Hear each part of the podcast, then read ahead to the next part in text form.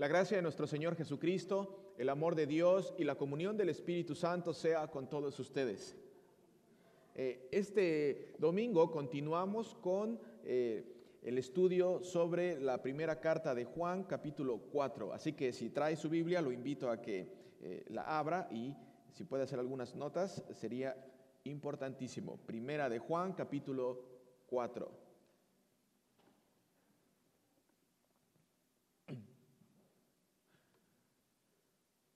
En el versículo 18 o 19, donde dice,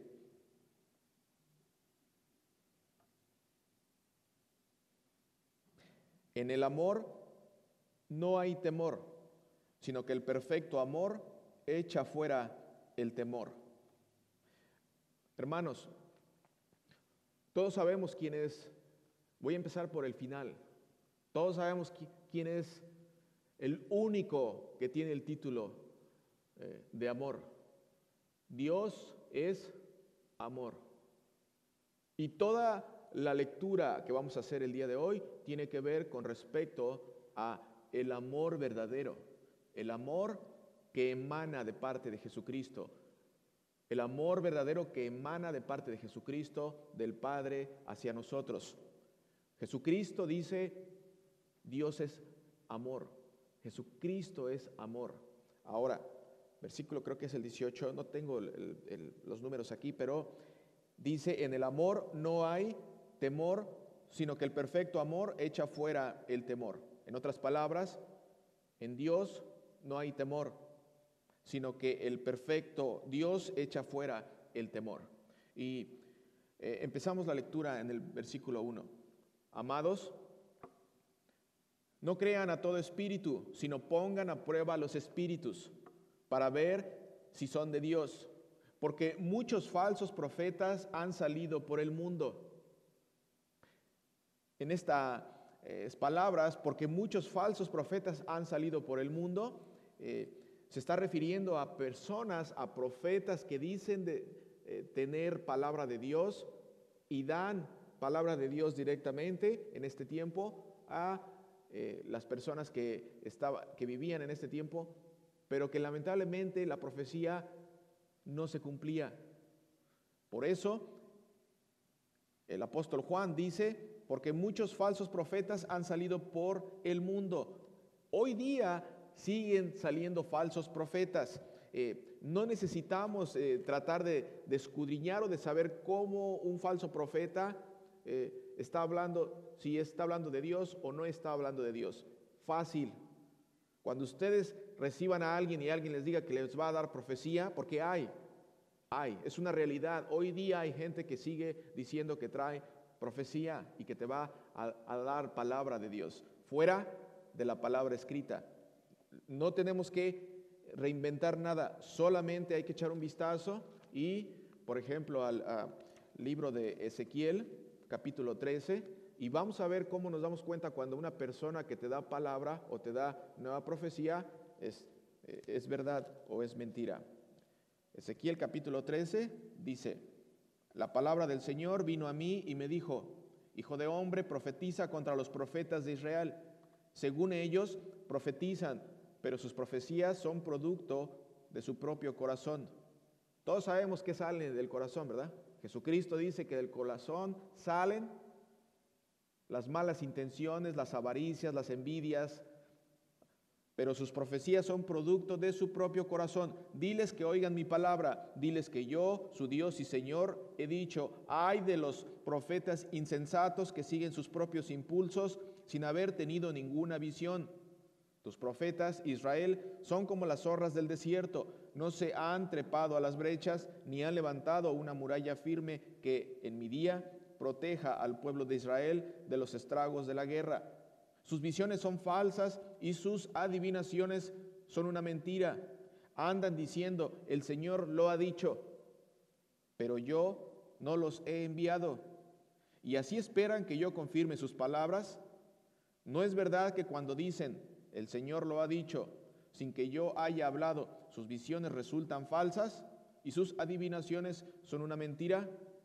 Por eso yo, su Dios y Señor, he dicho, yo estoy contra ustedes, porque sus palabras son falsas y sus visiones son una mentira. En otras palabras, si hoy día el apóstol Juan nos está diciendo, si hoy día alguien te dice que trae palabra de Dios y no se cumple, es muestra de que no es palabra de Dios. Es fácil de detectar a una persona que dice traer profecía. Si algo que te dice que te va a pasar o que te va a ocurrir y no pasa, dice eh, Ezequiel, son falsos y sus visiones son una mentira. Ahora, qué bueno que, que ya no vivimos en el tiempo del Viejo Testamento, porque en el Viejo Testamento, si una eh, persona decía que traía nueva profecía y no se cumplía. Miren lo que dice Deuteronomio capítulo 18, versículo 19 al 22. Pueden checarlo cuando ustedes después estén en su casa. Deuteronomio capítulo 18, del 19 al 22, habla con respecto a aquellos que dan profecía y que son falsos profetas.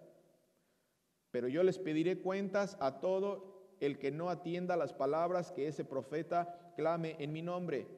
Y el profeta a quien yo no le haya ordenado hablar o que yo o que hable en nombre de otros dioses, pero pretenda hablar en mi nombre, será condenado a muerte.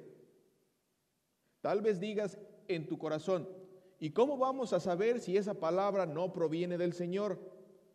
Tú no tengas miedo de ese profeta, que si llega a hablar en mi nombre y sus palabras no se cumplen ni se hacen realidad, eso hará ver que yo, el Señor, no he hablado y que tal profeta habló con arrogancia. Hermanos y hermanas, fácil de poder identificar a alguien que trae profecía diciendo que es de Dios. Si no se cumple a la primera, si no se cumple lo que él ha dicho, no es profecía de Dios. Es una forma tan sencilla de poder darnos cuenta de que la profecía o la palabra que dan no es o no viene de Dios.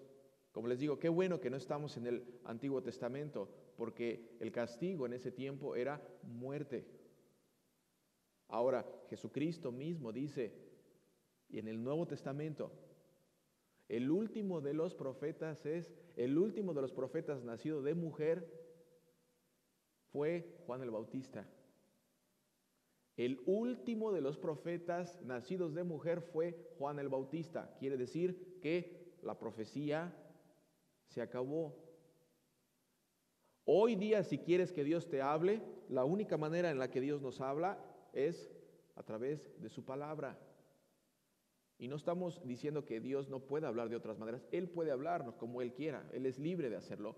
Pero Jesucristo nos está diciendo que el último de los profetas, nacido de mujer, ¿Qué quiere decir? El último de los profetas humanos, seres humanos, fue Juan el Bautista. Fuera de Juan el Bautista, a partir del Nuevo Testamento, ya nadie puede decir que trae profecía aparte de la palabra de Dios. Y eso es lo que nos está diciendo la primera carta de Juan. Ah, continúo con la lectura. Pero esta es la mejor manera de reconocer el Espíritu de Dios. Todo espíritu que confiesa que Jesucristo ha venido en carne es de Dios. Otro, otro, eh, otra defensa contra las malas enseñanzas de ese tiempo. Todo espíritu que confiesa que Jesucristo ha venido en carne es de Dios. Es una defensa contra los donatistas, recuerdan, y los gnósticos, aquellos que decían que Jesucristo parecía Parecía un hombre, pero en verdad no era. Era como una, como una imagen nada más, pero no era.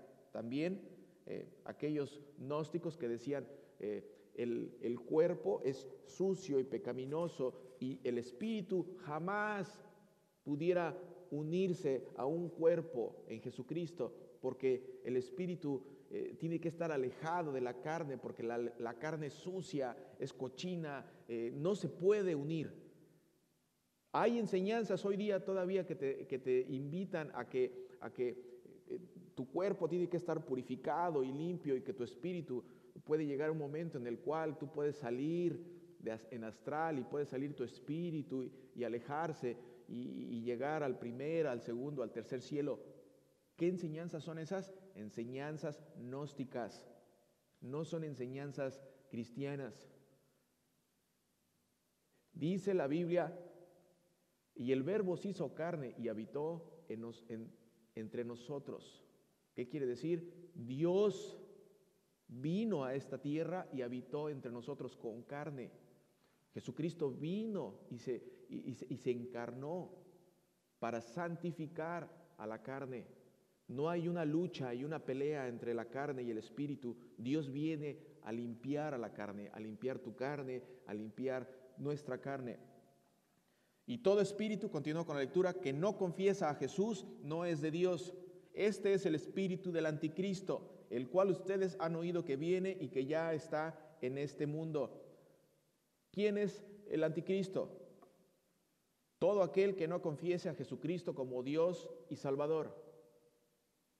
Cualquier persona o cualquier organización, cualquier culto que diga que Jesucristo no es Dios, es el anticristo. Cualquier persona que te desenfoque y que no te apunte al autor y consumador de la fe es el anticristo. Suena muy fuerte, suena muy difícil de entender a veces, pero es tan simple. ¿Quién es el anticristo? El que está en contra de Cristo. Y no necesita ser una, una bestia o un monstruo, no, no, no. Cualquier cosa que te desenfoque de Jesucristo es anticristo. Todos aquellos que te quiten o te quieran quitar el enfoque de tu Salvador es anticristo.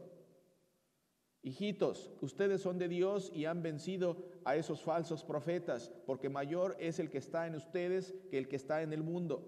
Ellos son del mundo, por eso hablan del mundo y el mundo los oye. Nosotros somos de Dios, el que conoce a Dios nos oye, el que no es de Dios no nos oye. Por esto sabemos cuál es el espíritu de la verdad y cuál es el espíritu del error. Y aquí regresa en la lectura a hablar del amor. Amados, amémonos unos a otros porque el amor es de Dios. Y aquí es importante notar, queridos hermanos, que se está refiriendo al amor exclusivo de Dios, al amor ágape, al amor de Dios, al amor sacrificial. Amados, amémonos unos a otros porque el amor es de Dios. Todo aquel que ama ha nacido de Dios y conoce a Dios. Todo aquel que ama, no en general, sino todo aquel que ama sin condición. Eso es lo que está diciendo la lectura. ¿Lo pueden ver? Todo aquel que ama sin condición. Todo aquel que ama a pesar de. A pesar de que el que tienes al lado no te ame. A pesar de que el que está al lado tuyo, tu, tu, esposo, tus hijos, no te muestren ese amor. Ese es el amor de Dios, el amor que ama a pesar de, a pesar de que no reciba amor a cambio. El Señor Jesucristo te ha amado desde antes que tú lo amaras. Ese es el amor del que está hablando en esta lectura. Amar sin condición amar a pesar de. El que no ama no ha conocido a Dios. En otras palabras, el que no ama a alguien que aunque no lo quiera amar, si otra persona no te ama y tú dices, yo no te puedo amar porque tú no me amas, eso es no ha conocido a Dios. Si la persona que está al lado tuyo, hay momentos en los que te rechaza o que hay fricción o que, o que no hay un, un amor genuino que tú puedas ver, eso no tiene nada que ver con el amor que tú le das a esa persona. ¿Por qué? Porque el amor que Dios nos da a nosotros es un amor sin condición. Es un, es un amor que no depende de lo que el otro haga en tu vida para que tú lo ames. Si el amor de Dios dependiera de lo que nosotros hiciéramos para que Él nos amara, hermanos, estuviéramos perdidos, estuviéramos alejados de Dios. Y ese es el amor el cual está hablando el apóstol Juan, que amemos a pesar de amar como el amor que Dios nos ha dado. En esto consiste el amor, dice la lectura, no en que nosotros hayamos amado a Dios, sino en que Él nos amó a nosotros y envió a su Hijo en propiciación. ¿Recuerdan la palabra propiciación? ¿Qué significa propiciación? No en que en esto consiste el amor, no en que nosotros hayamos amado a Dios, sino en que Él nos amó a nosotros y envió a su Hijo en propiciación. Envió a su Hijo a derramar su sangre. Eso es lo que nos está diciendo. Un amor sacrificial. Un amor que el Señor Dios Todopoderoso decidió amarnos a todos nosotros, enviando a su Hijo Jesucristo a derramar su sangre por nosotros. Un amor que no merecemos, un amor que, que no merecíamos y no merecemos, pero sin embargo el Señor nos amó a pesar de. Continúa la lectura. Amados, si Dios nos ha amado así, nosotros también debemos amarnos unos a otros. Nadie ha visto jamás a Dios. Si nos amamos unos a otros, Dios permanece en nosotros ¿Qué quiere decir cuando la Biblia habla de permanecer? Si, nosotros, si nos amamos unos a otros, Dios permanece. Dios no se suelta. Eso es lo que dice la traducción en griego.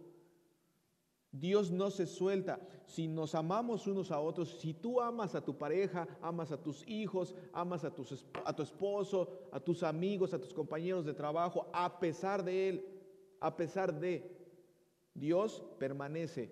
Dios no se suelta de ti. Dios está contigo. ¿Por qué? Simple, porque esa es una muestra de saber que el Espíritu Santo vive en ti cuando tú amas a pesar de, a pesar de que te digan groserías, a pesar de que te rechacen,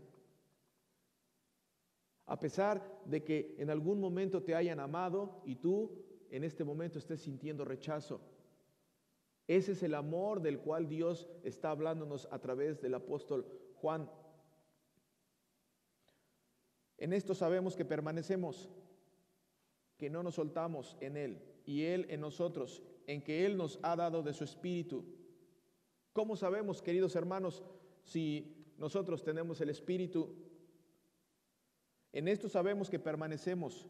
¿Qué quiere decir? En esto sabemos si no nos soltamos en que Él nos ha dado su espíritu. ¿Cómo sabes tú y yo si tenemos el espíritu? La única manera de saber si tú y yo tenemos el Espíritu Santo es saber si tenemos un profundo, profundo amor. ¿Por quién? ¿Cuál es el trabajo del Espíritu Santo? ¿Cuál es el trabajo del Espíritu? Hablar de Jesucristo. En eso sabemos si tenemos el Espíritu, dice el, apóstol Juan. Si el Espíritu Santo nos ha mostrado que amamos a Jesucristo. Eso es una de las características de las que todos los cristianos podemos estar seguros. Si confesamos que Jesucristo es nuestro Señor y Salvador, sabemos que el Espíritu Santo vive en nosotros. Y eso es muy importante, queridos hermanos. Nosotros hemos visto y damos testimonio de que el Padre ha enviado al Hijo, el Salvador del mundo. Todo aquel que confiese que Jesús es el Hijo de Dios, permanece en Dios y Dios en él. Y nosotros hemos conocido y creído el amor que Dios tiene para con nosotros. Dios es amor y el que permanece en amor permanece en Dios y Dios en él. En esto se perfecciona el amor en nosotros para que tengamos confianza en el día del juicio. Pues como Él es, así somos nosotros en este mundo. Y, terminamos con estas palabras. En el amor no hay temor, sino que el perfecto amor echa fuera el temor. En el amor no hay temor. En Dios no hay temor. En Dios no hay temor, queridos hermanos. Si tú en esta mañana ah, tienes algún tipo de temor, saben que una de las principales cosas o una de las principales razones por las cuales el ser humano eh, empieza a pecar es porque tiene miedo. ¿Recuerdan qué es lo que pasa cuando Adán y Eva eh, pecan? ¿Cuáles son las primeras palabras que salen de la boca de, Adán? Ah, Adán, ¿dónde estás? ¿Y cuáles son las, las palabras? Me escondí porque tuve miedo. Si tú en esta mañana tienes miedo, Si todavía hay miedo que tienes por, por alguna circunstancia en tu vida, por algo que no se está resolviendo, por alguna razón por la cual tú estás esperando ese milagro que el Señor te haga y tú tienes miedo, dice la lectura el día de hoy, el amor echa fuera el temor. ¿Qué quiere decir? Hoy la palabra de Dios nos invita a que nos agarremos de Dios, de Jesucristo, y que confiemos en que el Señor nos va a estar protegiendo. ¿Por qué? Porque si hay temor, quiere decir que estás confiando en tus propias fuerzas. Si hay temor en algo que tú quieres hacer y que no se que existe la posibilidad de que no se lleve a cabo, quiere decir que estás confiando en tus propias fuerzas. Pero la lectura de hoy nos dice, en el amor no hay temor, en Dios no hay temor. ¿Por qué? Porque el amor, porque Dios, porque Dios echa fuera el temor. Por eso la invitación en esta mañana es para que, para que pongamos nuestra, nuestro temor en las manos de Dios. Hoy podemos poner nuestro, nuestros miedos, nuestras preocupaciones en las manos de Él. Y si ponemos nuestras preocupaciones en las manos de Él, el temor se desvanece. ¿Por qué? Porque el amor echa fuera el temor. Dios ahuyenta el temor de tu vida. ¿Por qué? Porque el Señor permanece en ti. Y si el Señor permanece en ti, no necesitas nada. No necesitas nada. El Señor va a cuidar de ti. Va a cuidar de ti. Sí, va a cuidar de ti. Aunque no lo creas. Aunque no lo creas, el Señor te está cuidando desde ya. El Señor te cuida. El Señor ya te está protegiendo. El Señor nos va a cuidar. ¿Por qué? Porque el amor echa fuera el temor. El amor. Dios echa fuera el temor. El día de hoy, la invitación para ti y para mí es echar fuera el temor confiando y agarrándonos de Dios. Amen.